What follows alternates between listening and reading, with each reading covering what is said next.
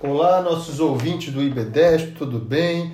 Boa noite, doutor Bruno, doutor Nicolas, doutor Leonardo né, e todos os colegas é, advogados, servidores, dirigentes sindicais que nos assistem nesse momento para tratar de um tema bastante importante, palpitante, com várias nuances, vários detalhes que é o pagamento dos adicionais de insalubridade e de periculosidade no serviço público. Né? Esperamos que tenhamos aqui uma, uma noite de bastante aprendizado, de bastante é, entendimento e que nós possamos aí reproduzir esse conhecimento a bem é, dos nossos servidores.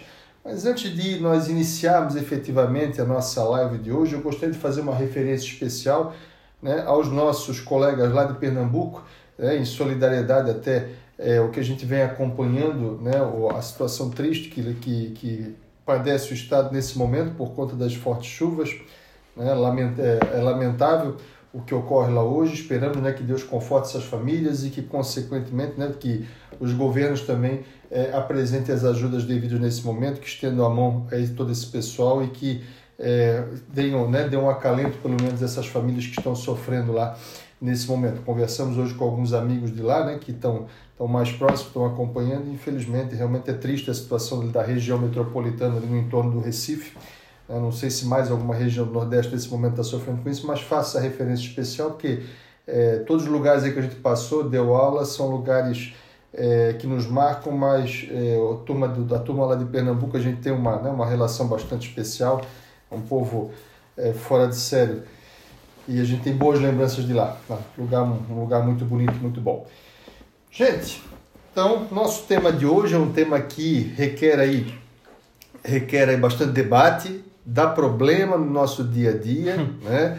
É, tem interpretações das mais variadas possíveis e, e confesso para vocês que nesses mais de 10 anos aí é, atuando em favor de servidores, cada vez que a gente vai trabalhar adicional de insalubridade e periculosidade, eu tenho que estudar de novo, de novo e de novo e estudar o entendimento daquele momento, especialmente sabendo se, olha, nós estamos falando de estatutário, de, de seletista, porque daí o entendimento é diferente para algumas questões na Justiça do Trabalho, para outras na Justiça Estadual.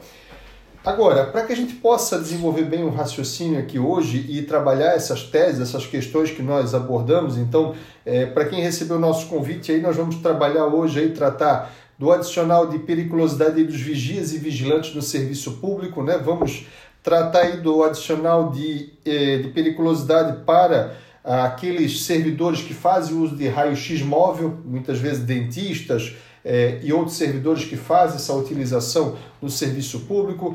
Vamos tratar aí de, de um assunto do momento, debate né, dessa hora, que é a regulamentação aí do adicional de insalubridade, aliás, a previsão constitucional do adicional de insalubridade para os agentes comunitários de saúde e agentes de combate a endemias, que foi aprovado agora com a emenda constitucional a 120 de 2022, assunto novíssimo do momento. Né? Vamos falar aí do adicional né, de insalubridade para os atendentes de postos de saúde e dentro, né, falando, falar aí da situação do, do, dos servidores que trabalham né, com a limpeza de, de espaços, de, especialmente banheiros públicos, e tentar dar uma pincelada ainda sobre os reflexos previdenciários de todo, né, de todas essas questões aqui dos servidores ativos. Então tem bastante assunto, tem bastante tema. A ideia é a gente trazer aqui um enfoque bem prático, bem objetivo, Alguém, é, algum dos nossos espectadores, se tiver alguma dúvida, pode postar ali no nosso, é, no nosso Instagram, no nosso Facebook. Aquilo que a gente conseguir responder aqui, vamos responder. O que não, vamos relegar a um segundo momento, mas não vai ficar com certeza sem resposta. Bom, o adicional de insalubridade de periculosidade no serviço público, ele é algo polêmico, visto especialmente pelo, pelo fato de que nós temos uma tratativa desses adicionais diferentes para a iniciativa privada e para o serviço público, né? Porque para o trabalhador, a iniciativa privada, nós temos a previsão lá do no rol de direitos lá do artigo 7 da Constituição Federal, do direito adicional de insalubridade e periculosidade, que por sua vez é regulamentado lá pela CLT e pelas normas regulamentadoras né, do, do Ministério do Trabalho e Emprego. Então temos todo um arcabouço é, jurídico protetivo dos trabalhadores da iniciativa privada. Contudo, no serviço público, nós temos que ter um cuidado no seguinte sentido. A partir da emenda constitucional a 19 de 98, o, o adicional de insalubridade e o adicional de periculosidade foram retirados lá do rol do artigo 39, que vai tratar das vantagens dos servidores, como né, um direito é, é, como um direito objetivo e constitucionalizado desses servidores. Ou seja, não quer dizer que a partir da emenda 20 o servidor não possa mais receber o adicional de insalubridade ou de periculosidade. Quer dizer que a partir de então ele está à mercê das legislações locais. Ele precisa, para poder receber esse adicional de insalubridade, de periculosidade, ele vai depender da regulamentação do seu ente, seja o município, seja o estado, seja a União. E por isso que nós temos aí várias interpretações. Se hoje, se você fizer uma pesquisa de jurisprudência, por exemplo, sobre um desses assuntos da nossa pauta, você vai encontrar diferentes entendimentos países afora. E se você fizer uma comparação muitas vezes com o Tribunal do Trabalho e Tribunal de Justiça, porque Tribunal de Justiça julga as ações dos servidores estatutários, Tribunal do Trabalho julga as ações dos, dos seletistas, dos empregados públicos você vai ter interpretações diferentes, porque o Tribunal do Trabalho se pauta nas situações regulamentadas pela CLT e os tribunais de justiça se pautam pelas situações regulamentadas nas legislações, nos estatutos de servidores de cada um dos nossos centros federativos. E por vezes, nós temos estatutos com previsões totalmente distantes da CLT e interpretações que geram várias e várias e várias demandas judiciais nesse sentido. Então, é, a primeira lição que a gente tira daqui é que o servidor estatutário, né, o pagamento do seu adicional de insalubridade ou de periculosidade, é, ele está notadamente vinculado à sua legislação local, ou seja, do seu município, do seu estado e da União. Ou seja, essa legislação é que vai determinar, por exemplo, qual o perfil de servidor que vai ter esse direito, como vai ser a comprovação da exposição a esses agentes agressivos para receber o adicional qual, por exemplo, o percentual desse adicional.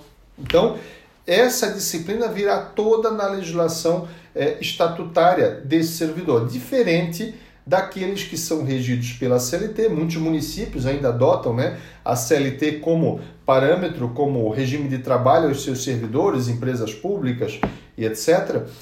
Então, esses vão seguir necessariamente o parâmetro da CLT. E aí, a partir disso, nós temos uma série de polêmicas, né? uma série de polêmicas envolvidas, uma série de teses que a ideia é que a gente consiga compartilhar, debater esses assuntos aqui hoje, que são de grande valia né, para os advogados, para os servidores e para as entidades sindicais.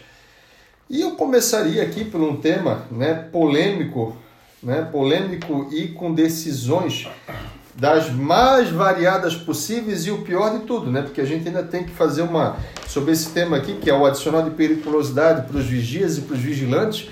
A gente tem que na hora de analisar esse tema, tem que ter tanto cuidado porque a gente tem que observar se a gente está analisando esse, esse direito ao prisma de um servidor estatutário ou de um servidor seletista.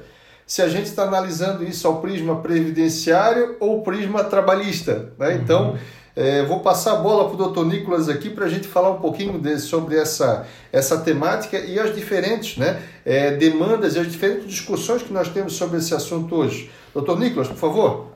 Uma boa noite, boa noite aos colegas de mesa, todo mundo que está acompanhando a gente aí na nossa live. É, de fato, a questão da, da periculosidade dos vigias e vigilantes, é, ela é bastante discutida judicialmente, né? E acho que num primeiro momento, antes de adentrar no direito em si, é importante a gente trazer aqui um paralelo, um conceito, né? Dos, desses cargos, né? O vigilante e o vigia. Muitas vezes causa até confusão. Ah, mas o cara que está lá fazendo, está é, tá trabalhando lá cuidando do bem público, ele é vigilante ou ele é vigia? né? Então, assim, como é que funciona? O vigilante, ele existe até legislação própria que regulamenta é, essa profissão. Né? De, é, de regra, ele tem que ter um curso de capacitação, exige todo um requisito uhum. maior do que o vigia. Né? Até porque assim, as atribuições de um e outro são muito semelhantes, mas em razão do treinamento que o vigilante tem, é esperado dele, ao momento em que está exposto ali a uma situação de risco, que ele vá agir, porque ele está treinado para agir. Na maioria das vezes ele está utilizando é, porte de arma, né? Ele tem está é, utilizando arma, então ele tem essa, esse, esse intuito de agir. Já o vigia na, é, in, na, na situação em si, ele está ali mais para vigiar, para prever é, precaver alguma situação de incêndio, alguma situação de perigo para o bem público quando ele está ali uhum. né, para fazer essa no exercício da sua função. Mas a questão é a seguinte, que não basta é, a nomenclatura, não é a nomenclatura que garante o direito à periculosidade a estes servidores, e sim a atividade, a atribuição dele, a exposição dele ao perigo, né? colocando a sua vida em risco ou a sua é, é, tá, tá exposto a algum cometimento de crime ou é, algum vandalismo no, no, bem público e ele está ali. Uhum. Quando chega alguém ali para fazer alguma maldade, seja um vandalismo, cometer um crime, alguma coisa, ele não vai perguntar lá pro servidor: oh, tu é vigia, tu é vigilante, o que, é que tu é? Para poder. Ele não quer saber, ele vai é. entrar, vai fazer o que, o que foi para fazer. Então, seja vigia, seja vigilante, a atribuição dele, se ele estiver ali, está exposto, conseguindo comprovar essa exposição a essas atividades periculosas, né, exposto é, expondo a sua vida, a sua saúde, enfim, ele tem é, já esse é o fato gerador a perceber a periculosidade, tá? Conforme o Dr. Jaime falou, é, tem que observar qual o regime do, do, local, né? Se o regime de contratação se dá pelo estatutário, né? Vai observar a legislação local do município é, ou do estado, enfim, ou se for seletista, vai, vai utilizar o artigo 193 e 196 da CLT. É, e é interessante os, os, os, dirigentes sindicais, aí, os advogados, ficarem atentos, porque muitos e muitos e muitos municípios não vêm pagando o adicional de periculosidade a vigias e vigilantes. Tá? E assim, na cara dura, nós temos situações que a gente observa em que, por exemplo, o próprio município né, vai lá, faz LTCAT uhum. com, com, é, reconhecendo a especialidade e na prática não paga. Nós temos situações outras que o município se omite de laudear essa situação, mas tem previsão legal na sua lei local, por exemplo, não necessariamente para pagar para o vigia, para o vigilante, uhum, né? mas, uhum. por exemplo, para pagar a todo aquele profissional que esteja exposto a perigo de vida, uhum. a, a, esteja na guarda do patrimônio, e parece que tem RH de prefeitura uhum. que simplesmente se faz de bobo, né? Fica pegado até na nomenclatura, nomenclatura, né? isso. Fica pegado na nomenclatura, ah, mas ali tá falando que é guarda, então o guarda recebe. Isso. Ah, tu é vigia, tu não pode receber. Mas, poxa, a atribuição dele é a mesma, ele está exposto. É, ou fica pegado naquela situação, mas tem arma ou não tem arma? Exatamente. É, esse, esse, ponto também é bem importante que ainda tem muito município que fica pegado nisso. Ah, o vigia que está ali, o servidor que está ali, enfim, seja qual for a uhum. nomenclatura do cargo. Ah, ele está usando arma de fogo, então ele recebe. Ah, mas tu não utiliza, então não recebe. Não é assim que funciona também. A questão é avaliar, por isso que é muito importante, ao momento de ajuizar uma ação dessa, fazer é, o pedido né, de, de para que seja realizada uma perícia judicial, a fim de demonstrar a exposição. Né? Eu até, é, para debater esse assunto, pesquisei, a gente encontrou uma decisão do TST, né, onde em um município do estado de São Paulo, um servente de vigilância foi concedido para ele. Ou seja, não é vigia, não é vigilante, e aí? É servente de vigilância. Ele fazia, é, ele cuidava de uma praça pública, uhum. onde essa praça era é, frequentavam muitos usuários de drogas, enfim, uhum. cometimento de vários crimes lá. Foi realizada a perícia, comprovou que o local era perigoso, ou uhum. seja, ele estava exposto a uma situação de risco e assim foi concedido a ele o, esse direito, né?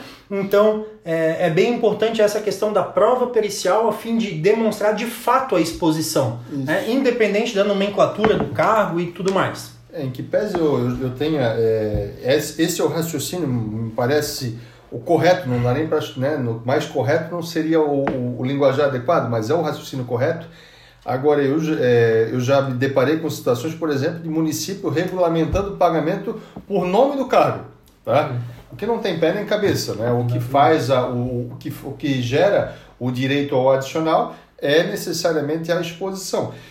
E uma coisa que até não, em que pese não seja o tema nosso direto, mas a gente tem que ficar ligadinho nisso, é que muita, eu tenho visto algumas prefeituras, né, algumas prefeituras, não obstante é, negarem-se ao pagamento quando passam a pagar, né? Quando passam a pagar, querem bater pé com base em uma decisão, inclusive do STJ, no pagamento a partir da elaboração do, do, laudo, né? Uhum. É, por sorte, pelo menos no nosso Tribunal de Justiça aqui de Santa Catarina, no nosso Tribunal do Trabalho, o entendimento tem sido do seguinte sentido: apesar da súmula do STJ tem sido no seguinte sentido: reconheceu, né, o laudo pericial reconheceu que a atividade era insalubre, reconheceu que era insalubre há 1, a 2, a 3, 4, 5 anos atrás, o servidor estava no exercício da atividade, logo tem direito a todos os retroativos. Né? A atribuição era a mesma, é, a exposição nada... era a mesma, né? Tem muito município que se faz de bobo nesse sentido. Vai deixando, vai deixando, empurrando com a barriga, não faz LTCAT, deixa o servidor ir para a justiça, às vezes o, né, o servidor, a entidade sindical não se atém a esse tipo de situação, o município fica lá anos economizando de pagar adicional de periculosidade para os seus vigias é, e vigilantes e afins. Né? Sem contar nos reflexos previdenciários que esse povo perde muito, né? Deixa de, de acessar benefícios previdenciários mais cedo, deixa de acessar bônus de permanência, né? Dentre outras situações. Agora, passando do, né, passando do adicional de periculosidade dos vigias, eu queria fazer aqui uma, uma emenda, já que nós estamos falando de adicionais de periculosidade. Verdade que é uma, é, é uma emenda de uma situação bastante interessante, que tem tido boas decisões, especialmente do, do Tribunal Superior do Trabalho, que é a questão do raio-x móvel, né? Nós temos aí servidores na saúde, especialmente, que fazem o uso do raio-x móvel. Só para contextualizar, porque a gente tem aí nos postos de, nas unidades, né, nos UPAs, né, no, nas, nas UBS maiores, nos hospitais, é muito comum a presença do aparelhão de raio-x, né, que fica lá numa sala fechada, né, e com, é, vedada com chumbo, etc. É o convencional, né? O convencional, que geralmente ele, né, que está vedado, geralmente tem um, um, um profissional específico para fazer uso. Mas vários e vários e vários municípios fornecem aos seus servidores da saúde aquele chamado raio-x móvel, especialmente para os dentistas, né? E aí o que, que acontece? O dentista é dentista, ao mesmo tempo ele faz o raio-x ali naquele aparelho, etc e tal. E muitos e muitos municípios estão também botando uma venda nos olhos e fazendo de conta que o servidor não tem direito a nada. Doutor Bruno, o que, que nós temos aí sobre esse assunto? O que, que o tribunal está pensando sobre essa situação do raio-x móvel? Bom, então, boa noite aos, aos colegas, boa noite ao pessoal que está acompanhando a gente também. Bom, o doutor Jaime já introduziu aqui a principal questão aqui para a gente começar seria essa diferença né, entre o equipamento de raio-x convencional e o equipamento de raio-x móvel. O convencional ele tem todo aquele aparato, toda aquela aqueles dispositivos de, de proteção, enquanto aquele, o equipamento de raio-x móvel não, é, é, contato direto ali é. com o servidor. Bom, a, a NR16 é a primeira legislação que a gente pode trazer aqui, ela, ela já determina que a simples exposição do operador à radiação ionizante ou substâncias radioativas, ela já gera a periculosidade, né? Uhum. Agora fica esse questionamento em relação ao raio-x móvel. É cabível adicional? Não é cabível? A gente já tem, como o Dr. Jaime até comentou, diversos entendimentos do, do TST nesse sentido de que o operador, o do operador, equipamento, né? exatamente, Não, o operador, é. é o operador do equipamento de raio-x móvel, ele tem direito sim ao adicional de insalubridade. Né? Aqueles que estão ali ao redor, mas que não operam efetivamente esse equipamento, eles não têm. Mas o operador do raio-x ele tem direito ao adicional. É, essa tua fala é importante porque assim, às vezes até o advogado ao atender esse tipo de questão, a entidade sindical tem que ficar muito é, tem que ser muito capciosa nesse ponto, por quê? Porque, por exemplo, tem locais, e como eu já acompanhei, que quem faz o raio-x, né, o raio-x dentário, não é o dentista, é o auxiliar de saúde bucal, por exemplo, que muitos municípios Exato. têm esse cargo, uhum. né? Então, quem deveria receber esse adicional de periculosidade por estar manuseando o raio-x móvel é o auxiliar. E outros locais não, o próprio dentista faz, por exemplo, o manuseio. Então, fiquem ligados aí, tem muitos e muitos municípios, muitos sindicatos e muitos servidores que estão perdendo dinheiro deveriam estar recebendo o adicional de periculosidade por, estar, por estarem manuseando esses raios-x móveis. E, e, e, e, muita gente tem a ideia, não, é só aquele raio-x grandão, não, raio-x móvel também, porque ele, ele também gera exposição à radiação né, ionizante é, a, o diferencial dele é o, é, é o, o, o, atingimento, né, o volume, né, o volume de, de, de ondas que, consequentemente, é, não é tão. não atinge todo aquele entorno do, do, dos profissionais que estão na sala ou que estão naquele ambiente. Mas o, quem faz o manuseio. Opera é, nós temos, perfeitamente. Aqui em Santa Catarina nós temos boas decisões, inclusive nossas aqui, da, de nossa. Né, é, processo de nossa iniciativa aí condenando aí municípios a pagar o adicional de, o adicional de periculosidade com seus efeitos retroativos, né, o que torna interessantes para os servidores é, a, a, recepção disso. Até inclusive chamou a atenção que alguns municípios, depois das primeiras condenações, né, começaram até a fazer uma espécie de rodízio de quem vai fazer o raio-x móvel. Opa!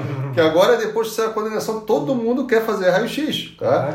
É aquela história, todo mundo quer fazer raio-x, então. E o município não gostou muito dessa história. Então, mas brincadeiras à parte, mas, a, a, a mas é nesse sentido, e muita gente tem, tem dinheiro para receber é, dessas do manuseio, do uso desse perfil de equipamento e não está sabendo. Né? Então, acha que só o, o só o, o grandão, convencional, o convencional, o convencional é que paga, o móvel não, né? É, e, e aí olha só, aí veja assim, aqui rapidinho, né, a gente, né, numa conversa informal aqui, quantas oportunidades de trabalho a gente enxerga aqui para a advocacia, para o movimento sindical, para buscar direitos para esses servidores, né? Então, ou seja, vejam, né, iniciativas que podem gerar aí honorários para os advogados, que pode gerar um benefício para os servidores, um benefício, uma fidelização para as entidades sindicais, né?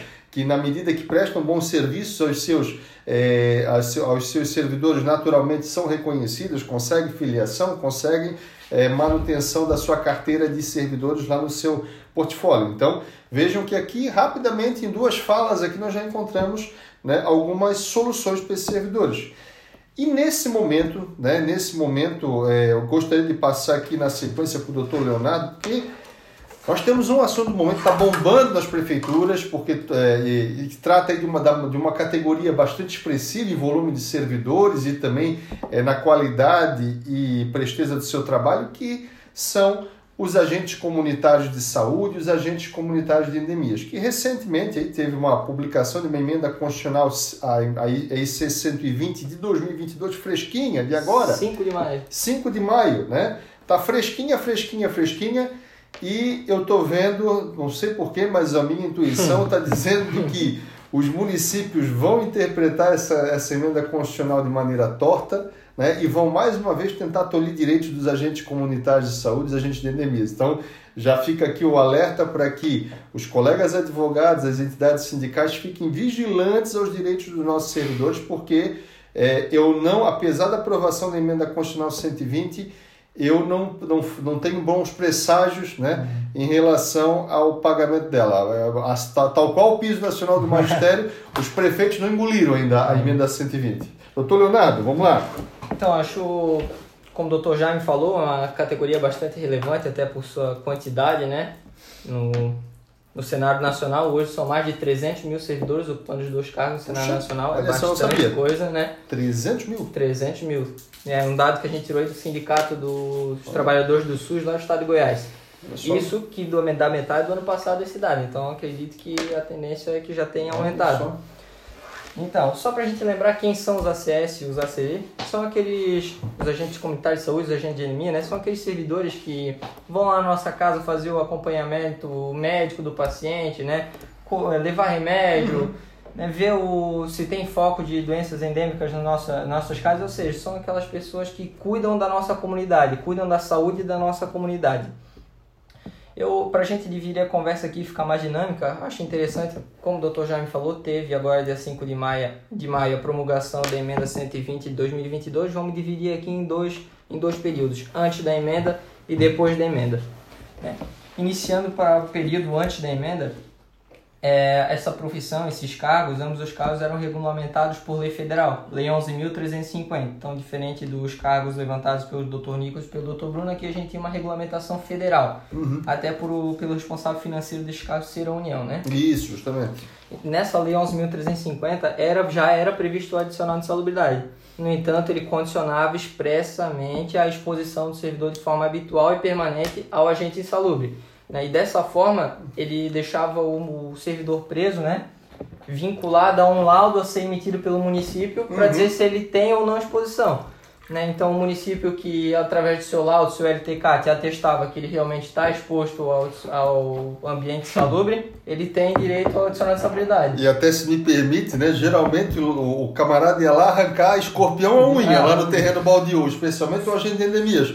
Mas o laudo, estranhamente, né? O estranhamento do laudo pericial só aparecia aquela praça mais bonita da cidade, aquela geralmente na frente da prefeitura, né?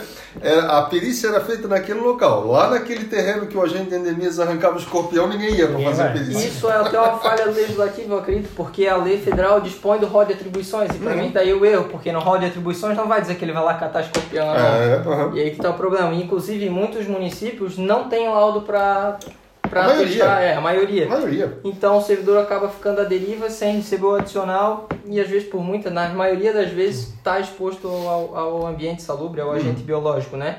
Em razão dessa discrepância, né, nós aqui movemos várias ações judiciais e também no a Senado Nacional, vários outros escritórios e entidades sindicais moveram as mesmas, as mesmas ações visando a produção de um laudo técnico judicial para atestar que, esses, que essas categorias estão realmente expostas aos ambientes insalubres, né? Porque a, o entendimento jurisprudencial, pelo menos até o momento, né, até a promulgação da emenda, é no sentido de que se o laudo técnico atestar que o servidor está exposto ao ambiente insalubre, é devido ao adicional de salubridade, independente do que dispõe o laudo municipal, Certo. ou ainda que ele não exista. Certo. Né? E isso acaba causando uma discrepância no cenário nacional de que tem município que não paga, tem município que Isso, paga. isso antes da emenda Antes da 120. isso antes, da emenda, né? 120. Até municípios vizinhos, às vezes, né? Um Sim. paga, o outro não paga, É. e a atribuição é praticamente a mesma. Nós estamos na nossa região aqui, nós para quem está nos ouvindo aí, nós estamos na região do Vale, né, do aqui da Foz do Rio Itajaí.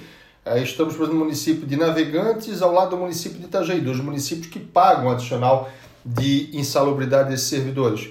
Mas logo na, na sequência temos o município de Camboriú, por exemplo, que não paga. Né? Esse adicional Penha que não Luiz paga, Alves. Luiz Alves que não paga. Então vejam, olha o tamanho de insegurança jurídica que vive o servidor, as entidades sindicais e os advogados nessa matéria. Então por isso é que a gente precisa realmente estar aqui, se aprofundar, discutir esses temas, né? pegar esses nuances, olha, antes da emenda constitucional era condicionado ao laudo, agora, né? Então tudo isso tem que ajustar porque realmente são muitos detalhes e muitos servidores perdendo dinheiro e muitas entidades sindicais perdendo adesão desse- desses servidores por às vezes não estar observando esses direitos do, desses profissionais. Exatamente. E agora, no dia 5 de maio, muito, de maio, muito recente, né, foi promulgada a emenda constitucional 120 de 2022, que passou a prever do, desse adicional de insalubridade, não só do adicional de, de insalubridade, de forma constitucional, né? Também elevou, elevou o piso, que era de 1.550 reais para dois salários mínimos. E nessa lei, Que tá outra briga, Que- né? é, exatamente. Outra? Tá outra é, briga. dos mais menor ainda. Uhum. né? Vou ler aqui o dispositivo, já que Claro. é novo, parágrafo 10, décimo do artigo 198, que foi o acrescentado pela emenda constitucional 120 de 2022. Né? Então passou a prever que os agentes comunitários de saúde e os agentes de combate às endemias terão também, em razão dos riscos inerentes às funções desempenhadas, aposentadoria especial e somado aos seus vencimentos adicional de salubridade. Ou seja, de maneira já traz um critério objetivo, Objetivo. né? É. É. a atribuição. É, é, ou seja, não precisa, em tese, Ent- né? É, a- o entendimento mais adequado, Não né? precisaria laudear isso não aqui. precisa laudear isso aqui. Uhum. Só que ele também não revoga a Lei Não. 11.350. É, e agora? até veio uma- Precisa veio- fazer o laudo ou não precisa? É, até veio uma pergunta boa aqui, da, da- o Semião perguntando aqui, ó, com a aprovação da emenda constitucional 120, é cabível a cobrança retroativa da insalubridade, uma vez que a referida emenda previu referida adicional? Olha, Semião, eu diria que a emenda constitucional 120, ela reforçou os argumentos para a cobrança, mas entendo que mesmo que não houvesse emenda 120, e nós já fizemos isso aqui na prática, né? É, é, é devido à cobrança o pagamento do adicional com efeitos retroativos. A única diferença é que depois da emenda 120 está até mais fácil, por quê? Porque nos, no- pelo menos a primeira interpretação, né, gente, é uma emenda de 5 de maio, então nós não temos decisão judicial sobre isso ainda. Mas a primeira interpretação que nos leva a crer é que a emenda constitucional deu a entender aqui que é um critério objetivo, ou seja, se eu sou a CSAC, naturalmente tenho direito adicional. Nos períodos anteriores, você teria que ter laudo comprovando. Então, nos municípios que já pagavam, beleza, como nós temos casos aqui que já pagavam mesmo sem, o, o- sem entrar na justiça. Nos que não é, eventualmente pagaram, o que, que é o correto fazer? Ingressar com ação individual, coletiva, plurima, enfim, né? E nessa ação judicial nessa ação judicial produzir-se prova, né, produzir-se prova pericial para é, se caracterizar esse adicional. O ideal é sempre juntar laudos de outros municípios que já concedem o adicional, né, é, já concede o adicional de, de, de, insalubridade aos agentes e, dentro do possível, uma, aí uma recomendação processual, especialmente aqueles que advogam para sindicato, tentar se valer de ação civil pública, né, até para evitar Sim. os custos de perícia, etc. e tal, dentro do possível. Né? Então, mas vejo que era e agora mais do que nunca está mais fácil de pedir. Sim, mas é. o que mudou foi a forma de pedir, né? O fundamento. Exatamente. O que a gente não pode se enganar, né? É que se essa aplicação vai ser de fato automática, como dispõe ah, o artigo, eu, olha, né? Eu, eu para mim assim, é uma emenda para inglês ver, tá? É, porque com certeza os municípios vão torcer o bico uhum, uhum. e de fato já aconteceu. Já. A Confederação Nacional dos Municípios, o, CN, o CNM, que é um, um órgão a nível nacional, né, já emitiu é, parecer no sentido de que só vai ser aplicada a emenda depois uhum. que sair portaria do Ministério da Sim. Saúde com as orientações. Ou seja, pode ser que a portaria do Ministério da Saúde lá venha e diz tem que fazer o lado. É, vão empurrar, vão empurrar com a é, barriga exatamente. como estão tentando empurrar o piso nacional do magistério. E assim, tem outras questões sobre os Eu adoro falar de ACS-AC, porque é um tema que gera uma categoria que tem muita coisa para discutir. Mas fiquem ligados também no seguinte: tem muito município que já paga, mas paga com a base de cálculo errada. É, exatamente. Paga, o, paga o adicional de salubridade sobre o salário mínimo, tá? Quando na verdade deveria pagar sobre o vencimento básico do servidor, tá? E isso dá muita diferença em alguns casos, tá? Isso está previsto em lei também. Já, já estava previsto na legislação, Exatamente. né? E hoje está previsto também na emenda. Aqui nós temos uma pergunta é, e o incentivo financeiro dos acessos, ou seja, tem jurisprudência? Gente, isso aqui é uma matéria que, embora não esteja no nosso tema direto da live, é, cada tribunal local tem um entendimento sobre isso aqui, mas assim, ó, é, o que tem prevalecido, pelo menos na nossa região, é a necessidade de regulamentação desse incentivo financeiro adicional, que seria a espécie de 14 uhum. uhum. salário, né? Uhum. É, de 14 salário dos agentes comunitários de, de saúde. Eu até, aliás, quando defendi esse tema aqui, eu evitei né, de, de tratar com esse nome porque dá a entender por algumas administrações que está falando de um privilégio para os ACS é, mas é, mas esse tema aqui não tem uma, uma questão, não é pacífico, até porque há uma discussão de que se esse recurso que vem para o pagamento do, do, dos ACS ACS, ele já não seria para pagamento de remuneração e não para esse adicional. Né?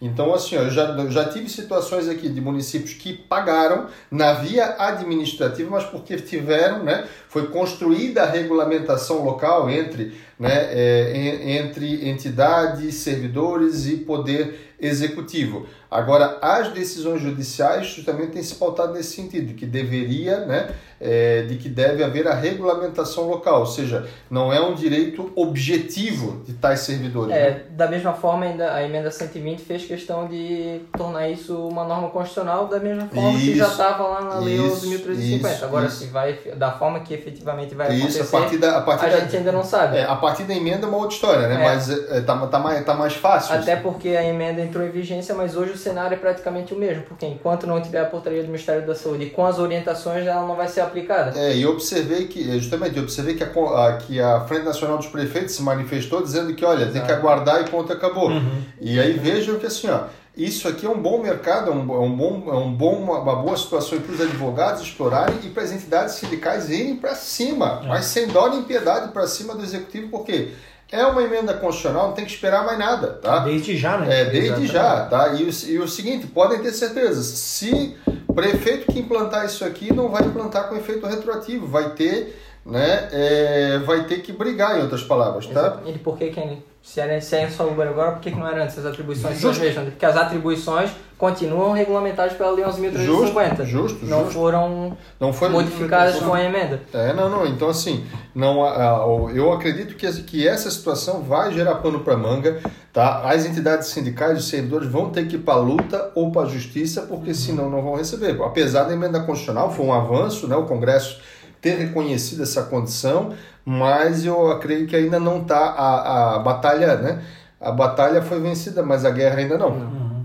Então, bom, é, tratar desse assunto, que é um tema importante, aliás, falar de ACS, ACE dá para falar uma noite aqui, né? É muita coisa. Né? É muita coisa, muita coisa. Eu queria, eu queria aqui né, tratar de um, de um outro assunto também, não menos, né, não menos importante, também nessa linha dos profissionais de saúde, que são, e é um povo que às vezes é deixado de lado, né? até por não ter uma regulamentação muito pontual, são os atendentes de posto de saúde. Aquele, aquele, aquele senhor, aquela senhora, aquele primeiro que te recebe lá no posto de saúde, né? Aquele que escuta a reclamação até que chega, né? Aquele... Vem cá, querido, o que é que tu tens? É, como é que é? Aqui a gente costuma chamar de esporro. O primeiro esporro quem leva é ele, né? E depois, né, quando chega pro, pro, pro técnico de enfermagem, pro enfermeiro, é, ou lá na triagem, né? E chega pro médico, o negócio já, ah. já, já passou por algumas etapas. Né? Levando em é. consideração o tempo de espera, que às vezes a pessoa fica na recepção, ainda leva o segundo, terceiro, quarto é, por ainda, é né? É terrível. A atividade que assim, eu admiro, é, eu admiro quem está nessa atividade porque é a pessoa que tem que ter um emocional é muito bom. a linha de bom. frente, né? É a linha de frente. Psicólogo indivíduo de função. Né? É um psicólogo indivíduo de função. Olha, é uma definição boa. E aí, doutor Nico, o que, que nós temos para falar desse pessoal? E, afinal, eles têm ou não têm direito adicional de insalubridade? Então, a gente, é, fazendo um levantamento aqui, seja né, atendente de posto de saúde, recepcionista, secretário, enfim, é aquela pessoa, né, como a gente já abordou aqui, que fica lá na frente, que faz esse primeiro contato com o paciente que busca é, atendimento médico em uma unidade de saúde. Esse servidor está ali e, é, como o doutor já me falou, ele é esquecido, na maioria dos casos não recebe insalubridade, sendo que está em um ambiente insalubre e exposto uhum. a pessoas que estão com. É, que possivelmente, né, ou não, estão com doenças uhum. é, transmissíveis, tá? Uhum essa, essa pessoa que está ali, dentre as atribuições dela, né, além desse primeiro contato, ela faz o cadastramento, ela tem contato, além desse contato direto de conversa, ele geralmente tem troca de toque em documentos, uhum. prontuários, uhum. enfim. Sem contar que é feito o cadastramento, a pessoa, antes de ser encaminhada lá para dentro, né, considerando a saúde do, do, saúde pública do país, que a pessoa fica lá sentada, uhum. às vezes uma manhã inteira, aquele monte de gente na recepção. Ou seja, várias pessoas doentes no mesmo ambiente que o servidor, né? E esse servidor não recebe a insalubridade. Sem falar de EPI, que eles ali na frente, né? Assim, temos que imaginar. Né? Máscara furada, só. É, máscara furada. Hoje em dia ainda até se, se utiliza máscara, que por vezes não é nem a recomendada e eficaz, sim, sim. né? Mas é, considerando tempos normais, vamos é, dizer assim, não, não utilizavam máscara, não utilizavam nada, estavam ali. Então, sim, é, o entendimento é de que eles detêm esse direito, né? é possível ingressar com ações nesse sentido para reconhecer é, o direito ao recebimento da insalubridade em razão dessa exposição direta que tem. O município, é, os municípios às vezes vêm até com a argumentação no sentido de que o contato não é direto e permanente. Permanente. Né? Sendo que a gente né, tem diversos desses dois entendimentos de que a análise da exposição ela é qualitativa Ativa. e não quantitativa, né? A questão é ele está exposto. Ah, mas ele está ali o tempo todo conversando, ele é que nem o médico que faz o exame, que... Uhum. não tem, mas ele teve aquela conversa. Basta uma pessoa com que seja gripe, uhum. tuberculose, enfim, uhum. ela conversou ali para fazer o cadastro, já pode ter transmitido, né? É, para esse servidor que ele está ali exposto. Então, é possível sim realizar essa, essa, essa ação, ajuizar essa ação para que seja realizada seja prova pericial, ou observar também o LTCAT do município, né, quando tem, para ver que às vezes até existe muito, às vezes não ter o cargo de atendente uhum. ou de recepcionista, Sim. ser algum auxiliar administrativo, algo do tipo que faça essa. É, e também assim, e até uma bem colocado isso que, isso que o senhor está falando, porque olha só, tem situações, né, em que, por exemplo, em muitos municípios o agente né, de, o agente comunitário de saúde é, vai para o balcão é. do posto de saúde. Então, é. assim, e aí é interessante os advogados se aterem a isso, quando forem ajuizar essas ações pedindo adicional de insalubridade, por exemplo, para esse agente específico, alegar justamente também de que, olha, além dele ser agente comunitário de saúde, ele, na prática, ele está em desvio de função atendendo na unidade de saúde. E aí ele tem dois fundamentos para ele buscar o adicional e de é por isso que a necessidade da ação para buscar o laudo judicial. Sim. Porque no LTK do município, às vezes pro acesso não dá, mas pro... É, o interessante é que geralmente é o efeito penca, né? É, é. Se, um, se um ganhou... É, leva todo mundo. É, é o efeito penca, o efeito dominó, porque se um ganhou, leva todo mundo. Essa, essa questão até da prova pericial é interessante a gente até trazer aqui a discussão quando se fala em salubridade, periculosidade a unidade básica de saúde, como um todo, ela é um ambiente insalubre, né? Uhum. Inclusive, eu, eu e o Léo, né, o doutor Leonardo, a gente foi fazer uma, uma perícia de um, de um caso aqui da região. Inclusive sobre acesso. É, de acesso, de insalubridade. Quando o perito, quando a gente chegou na unidade básica de saúde, porque além do serviço externo, elas também ficavam inclusive na recepção. Recepção. Uh, tinha diversos pacientes ali, o perito sequer queria adentrar na unidade de saúde. aí a gente se reuniu na recepção, aí ele ficou, olhou para um lado, olhou para outro. Pessoal, vamos fazer lá fora, é. deve ter muita gente, tá, tá perigoso, pode ter é. gente vendo. Fomos pra rua. O que que veio o laudo? O ambiente é salubre. Eu saí de lá convicto. É, eu saí de lá não, convicto. Achei que ele ia fornecer, é. mas até a gente tem que entender também que o perito ele é um técnico, um técnico que entende de medicina do trabalho, né? Ele Isso. não é obrigado a saber de entendimento jurisprudencial. Sim, sim. Então ele vai adequar sempre lá a PNR15. Sim, e, e, e nos cabe também fazer né, algumas demonstrações nesses autos de, do que, que é o dia a dia efetivamente desses profissionais, né? Então, é, deixa eu só, só me desculpa, haver uma, uma pergunta aqui. Os motoristas de ônibus escolar têm direito à insalubridade? Olha, uma boa pergunta. É, e PES não estava no nosso tema aqui, mas o que, que eu te diria, tá? A questão do motorista de ônibus escolar, eu vou te dizer, vou te dar a seguinte resposta: depende, a melhor, a melhor resposta que o advogado pode dar. Nós temos algumas decisões judiciais aí reconhecendo o adicional de insalubridade para, é, para o, os motoristas em situações muito pontuais, muito pontuais. Veículos muito antigos, né? É, né, sujeitos a, a sujeitos sem, a sem climatização, né? é, sem climatização, barulho alto, tal, mas é muito pontual. Hoje é, a maioria dos motoristas de, de, de ônibus escolar aí né, são é, bem, em regra, pelo menos na nossa região, que são bem servidos com veículos mais novos, então como regra não possuem esse direito né, ao adicional né, ao adicional de insalubridade. É, então, esse pelo menos tem sido a prevalência, mas tem que ser visto caso a caso, porque depende muito do veículo. E aqui também tem um questionamento sobre a penosidade, né? Também não é objeto direto da nossa live. Gente, a penosidade no serviço público, o que, que eu lhes diria? Vai no mesmo sentido lá da CLT. Por exemplo, a penosidade ela é lenda né, na Constituição. Uhum. Previu-se o adicional de penosidade, mas sempre dependeu de regulamentação. E até hoje não temos uma regulamentação nem na CLT, lá para iniciativa privada e os servidores que adotam o regime seletista, e aí só recebe penosidade quando a convenção coletiva de trabalho prevendo a regulamentação do adicional, e ainda assim bastante questionável essa regulamentação, e nos municípios e estados e na própria União, somente também se tiver regulamentação local. Né? Então, por exemplo, ah, o exemplo de uma atividade penosa, por exemplo, que até encaixa com a situação do motorista. Né? É, a gente consegue reconhecer, por exemplo, a penosidade para efeitos previdenciários para o motorista, né, para o motorista, mas para efeitos previdenciários, com o intuito de reconhecer a especialidade da atividade, né, uhum. mediante laudo, etc. e tal. Para o motorista de ônibus, por, em qualquer circunstância, via de regra, por quê? Pela vibração. Sim. Coluna, né? Quem tem uma hernia de disco, aliás, L4, L5 aqui é, pressionada, sabe o que, que é isso. Então, é, se consegue muitas vezes apenas reconhecer a, a condição penosa para efeitos previdenciários, né, e ainda assim mediante laudo.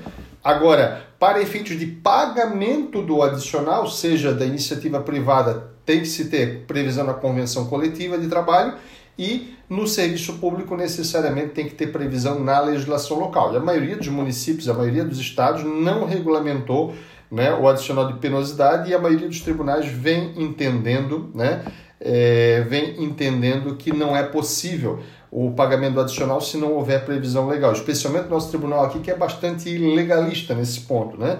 Temos aqui um questionamento, tem que entrar primeiro para reconhecer o direito à insalubridade e se o servidor estiver desligado, busca apenas o PPP? Vamos lá.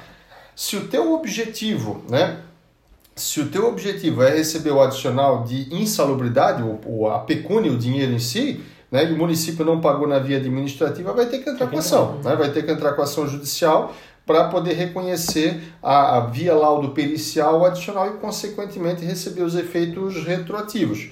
Agora, se ele, agora, se ele pretende o PPP, como está dito aqui na pergunta, pelo menos acho que esse é o contexto, ele tem um condão específico de, é, de utilizar-se para efeitos previdenciários, né? aposentadoria, reconhecimento de incapacidade, algumas situações pontuais até que ele é bem utilizado, mas é, não é ele necessariamente que vai, vai garantir a prova do, do pagamento adicional. Por quê, gente? Porque geralmente o PPP e o LTCAT feito pelo município né, vai vir dizendo que não, não tem exposição. Então o que, que você vai ter que acabar fazendo? Vai ter que entrar na justiça, né? E na ação judicial de, que, em que pede o adicional de insalubridade, se for seletista na Justiça do Trabalho, se for estatutário na Justiça Estadual, lá você vai pedir uma perícia judicial e nessa perícia judicial vai se reconhecer o adicional ou não. Isso pelo menos era o cenário antes da emenda, é, da emenda 20, né? Da emenda, aliás, da emenda 120 né? Me parece que agora a interpretação será outra, mas como a gente ainda não tem posicionamento, o ideal ainda, quem não, o, o, para os servidores que não estão recebendo, ainda entrar com as ações e pedir perícia nessas ações judiciais. Tá? Então, esse é o caminho que me parece ser mais adequado. Ok, e vamos lá, nós passamos aqui, meu Deus, o tempo passa rápido, gente, já é 8h48, né? A gente, o tempo passa, voa e a gente não, não consegue vencer tudo. Eu gostaria que também trazer uma abordagem acerca do, da questão dos, das pessoas que fazem limpeza de banheiro público. Poxa, esse pessoal é injustiçado, gente. É, eu lembro, eu lembro muito, poxa, né, eu, eu pelo menos estudei em colégio público, não é? O Júlia Miranda de Souza, estudei no mesmo colégio desde o primeiro, da primeira primeira série lá até o, o, o, ensino médio e é um colégio grande, mais de 2 mil alunos aqui na cidade. Poxa, isso era um banheiro gigantesco, aquelas tias lá, a gente chama de tia, né? É, é, era a tia, a, a, tia Santa, a tia, a tia ah. Bia, a tia isso, a tia aquilo, era sempre tia, aquela tia que sempre dava, é, limpava o banheiro, mas também, coitada, também tinha que fazer a merenda, né? Desviava às vezes um pratinho de merenda maior, porque a gente era gordinho, queria comer um pouquinho mais, mas era, são pessoas que a gente lembra com bastante carinho e que muitas das vezes não receberam um adicional de insalubridade por estar prestando aquele relevante serviço que era limpar um banheiro gigantesco de uma escola para aquele monte de aluno. E aí, doutor Bruno, o que, é que nós temos sobre isso aí? Então, né, trazendo ali, como o doutor Jaime falou, banheiros imensos, né, muita coisa para limpar, desde piso, pia, chão, recolhimento do próprio lixo, todas essas atividades elas vão caracterizar um ambiente salubre. Então, é devido ao adicional de insalubridade. Mas onde é que está o problema nesse, nesse tema e por que, que a gente resolveu trazer ele aqui para a live? O problema está na questão do pagamento desse adicional. O que, que, tem ocorrido muito em prefeituras, estados, enfim, eles têm efetuado o pagamento em grau diverso do realmente hum, devido. Tá, Ou seja, tá. paga em grau mínimo, paga em grau médio, quando na realidade é devido o pagamento em grau máximo. Hum, certo? Bem, bem, bem, pontuado, bem pontuado. E por quê? Qual que é o fundamento desse pagamento? Existe uma série de entendimentos já do TST, uma série de processos na qual o entendimento é o seguinte, de que a limpeza do banheiro público, ela se equipara ao contato permanente com o lixo urbano, uhum. seja coleta, industrialização, enfim, que gera insalubridade de grau máximo segundo a, a NR15. Então, por conta dessa equiparação Entendi. entre o contato com o lixo urbano e a limpeza de banheiro público, é, é devido sim o adicional de, tava... de insalubridade de grau máximo para esses servidores. É, eu estava eu, eu aqui pensando na discussão somente do, do direito em si ao pagamento, mas não tinha me atido a questão do grau. De uhum. fato, realmente, realmente é, é um entendimento me parece bastante razoável. Então temos que ficar ligados, porque muitos servidores até, então mesmo os servidores que recebem, né, Sim, ficar atento ao grau, porque Exato. por vezes o grau pode fazer uma diferença grande e o efeito retroativo Nossa. também é, é, gigantesco. Lembrando que contra a Fazenda Pública nós podemos buscar as prestações dos últimos cinco anos, né, com a forma da súmula 85 do STJ, então nós podemos buscar as prestações dos últimos cinco anos, e especialmente aí as entidades sindicais, gente, assim, não sei, tem muita entidade sindical que tem medo aí de usar instrumentos coletivos, mas a gente não pode ter medo. É, a gente tem que, é, é, muitas das vezes, até esse servidor tomar a iniciativa disso vai longe. Então, é, procurar propor aí as ações civis públicas, as ações coletivas para estancar a prescrição e buscar o direito desses servidores, porque... O servidor em si nem sabe, né? Nem sabe, e às vezes não tem ninguém olhando por ele, é. gente, e passa batido isso aí, e às vezes é uma boa oportunidade até da, das entidades, da entidade sindical mostrar serviço para a categoria, né? Isso é legal porque, assim, é uma oportunidade que, é, que, que dá esse acesso à entidade sindical de se reinventar após a reforma trabalhista aí, que é, limitou bastante aí o, a, até as receitas das entidades sindicais. Então, isso é uma forma de trazer novos serviços, de apresentar resultado para os servidores e, consequentemente, fazer com que eles estejam engajados com as entidades. E nessa hipótese trazida pelo Dr. Bruno, a gente tem que também se atentar para a nomenclatura do carro, porque pelo menos nós aqui, eu questionei três municípios, os três vieram com um carro com é nomenclatura diferente. É verdade. E às vezes na própria lei, no, É, Não, não, verdade. o rol de atribuições daquele servidor não diz que ele vai fazer diz a, ele vai fazer limpeza limpeza. do banheiro. Boa. Mas ele faz, então é importante questionar o município, ó, quem que realiza a, banheira, a limpeza do banheiro aí? E ah, assim, é tal servidor. E aqui a gente só falou de escola, mas sim, tem limpeza de banheiro de posto de saúde, né? tem limpeza de Exatamente. banheiro de vários locais públicos, de rodoviária, etc. e tal, que fica a cargo desses servidores. Eh, Da nossa região, por exemplo, que eu me lembro aqui da nossa, do- do- da nossa casinha aqui, né? Nós temos eh, municípios que adotam o cargo de gari, tá? Apesar de não ser o- pelo nome do cargo, a gente só lembra da pessoa que faz a limpeza urbana, né? Mas que faz essa limpeza. Em outros casos, é, é cargo de auxiliar de serviços gerais. Em outros municípios, o cargo de agente de serviços gerais. Né? É, em outros, auxiliar de limpeza. Mas na prática, acaba fazendo a mesma coisa. Né? É, todo, todo mundo está lá com a mão na massa.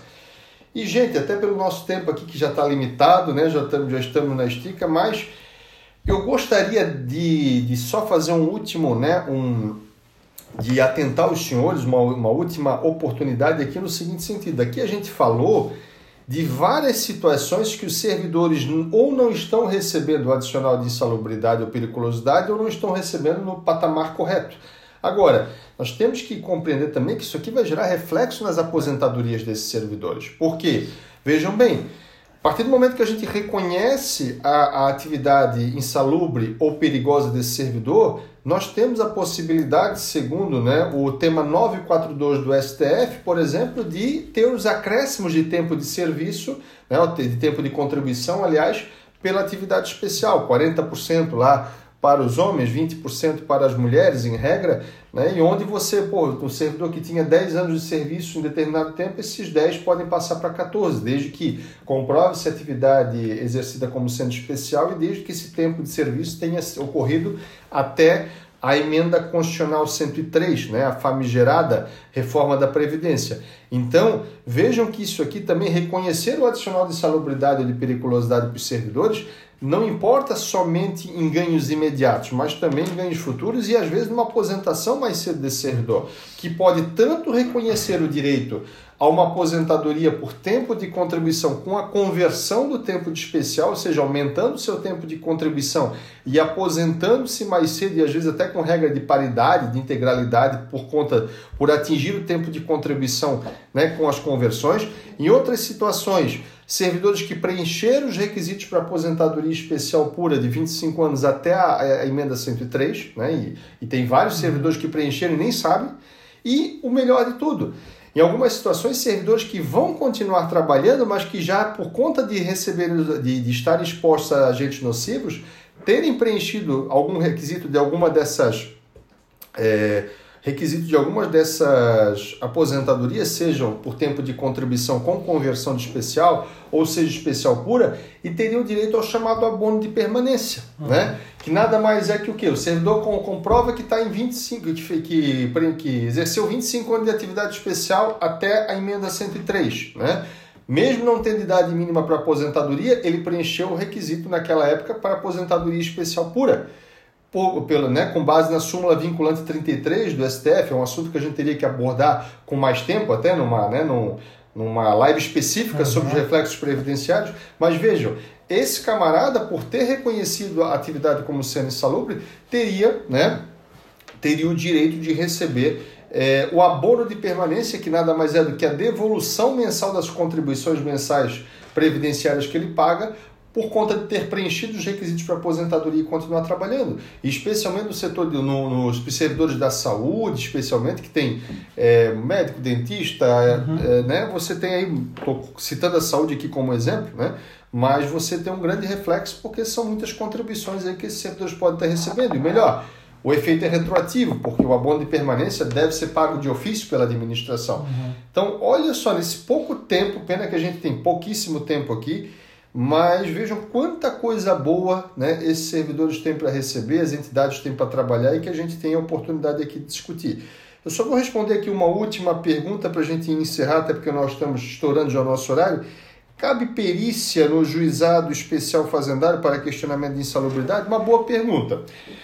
O entendimento, pelo menos aqui na nossa região, tem sido no seguinte sentido, tá? Tem sido no, no sentido de que, se a perícia não é complexa, ela pode uhum. ser feita no juizado especial da Fazenda Estadual. Aqui, pelo menos, os nossos juízes, a nossa região e o nosso tribunal têm considerado que esse perfil de perícia não é perícia complexa e que, portanto, pode ser feito no juizado da Fazenda, tá? Então, isso, isso é importante porque, né? É, é importante porque evita o risco da sucumbência em primeiro grau, evita muitas vezes a questão dos custos com a própria perícia, né? e, consequentemente, dependendo do, do local, uma certa celeridade, pelo menos na nossa região aqui, nossa região é incrível, né? O juizado especial civil é muito lento, né?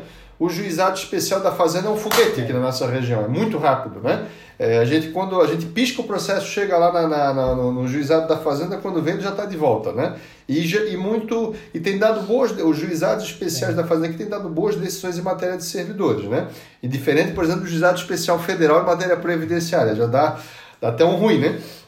Mas é o entendimento, pelo menos na nossa região, do nosso tribunal aqui, de que é possível, e eu vejo que os, o, vários tribunais desse país têm entendido dessa mesma forma, no sentido de que sim, né, desde que a perícia não seja complexa, é, em que pese eu não posso, né, não posso discordar de que não é tão simples né, é, você avaliar o, o adicional de o, a atividade como sendo insalubre ou não, mas esse pelo menos tem sido o entendimento. Olha, no, já praticamente nove horas e se deixar a gente fica aqui noite adentro uhum. e para falar do assunto. Mas penso que foi uma, né, uma noite proveitosa, conseguimos aqui é, abordar não com a profundidade que gostaríamos, mas com aquela que foi possível, né? Com aquela que foi possível. Né? Então, é, penso e eu gostaria também disso, de pedir aos nossos né, ouvintes, os nossos espectadores, que façam novas sugestões de tema, enfim, que pesam, já estamos maquinando já a próxima, mas façam suas sugestões de tema para que a gente possa aperfeiçoar, melhorar o nosso trabalho cada vez mais. Né? em breve com novidades aí, né? logo logo vamos ter um, um lançamento, né? um lançamento importante aí de um, de, um, de um serviço, de um curso onde os servidores vão poder, os advogados, as entidades sindicais vão poder se aperfeiçoar na defesa dos servidores. Mas logo, logo teremos novidade na praça e vamos anunciar por aqui.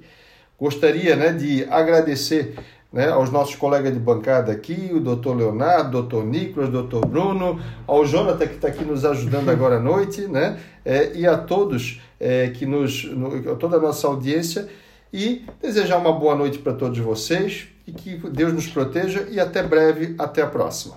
Muito obrigado.